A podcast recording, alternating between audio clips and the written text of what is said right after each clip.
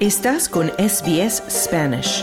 Encuentra más historias fascinantes en sbs.com.au barra Spanish.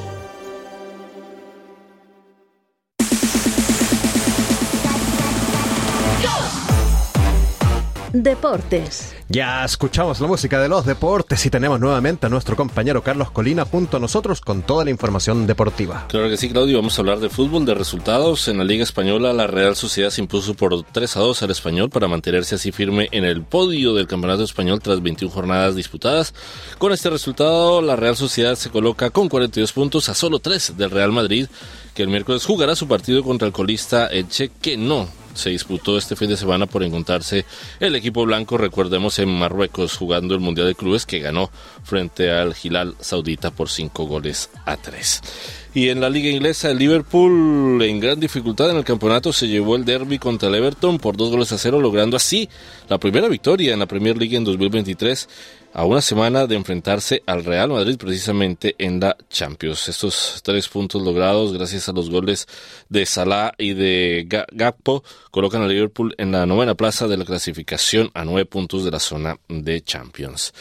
Y en Italia el Inter no pasó el empate sin goles en su desplazamiento al Génova para jugar contra la Sampdoria un resultado que hace más líder al Nápoles en el cierre de la vigésimo segunda jornada de la Serie A.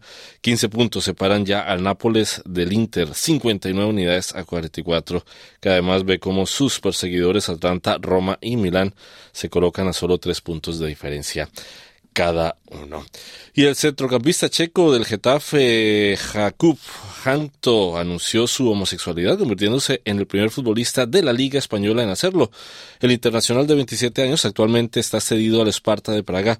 En su país publicó un video en sus redes sociales declarando su orientación sexual. Pocos futbolistas profesionales se han declarado gays y Hanto lo ha hecho después de que el defensa australiano, recordemos, Josh Carvalho y el delantero inglés Jake Dennis lo hicieran antes. Y termino con noticia de cricket porque las jugadoras australianas campeonas del mundo de cricket han alcanzado algunos de los precios más altos en la primera subasta del Women's Premier League. La Women's Premier League, el equivalente al femenino del torneo 20 de la Indian Premier League, disputará su temporada inaugural el mes que viene. Y Ash Garner fue la australiana mejor pagada a la a ser adquirida por 558 mil dólares por los de Gurat. Muchísimas gracias por ese completo informe deportivo, Carlos. ¿Quieres escuchar más historias como esta? Descárgatelas en Apple Podcasts, Google Podcasts, Spotify o en tu plataforma de podcast favorita.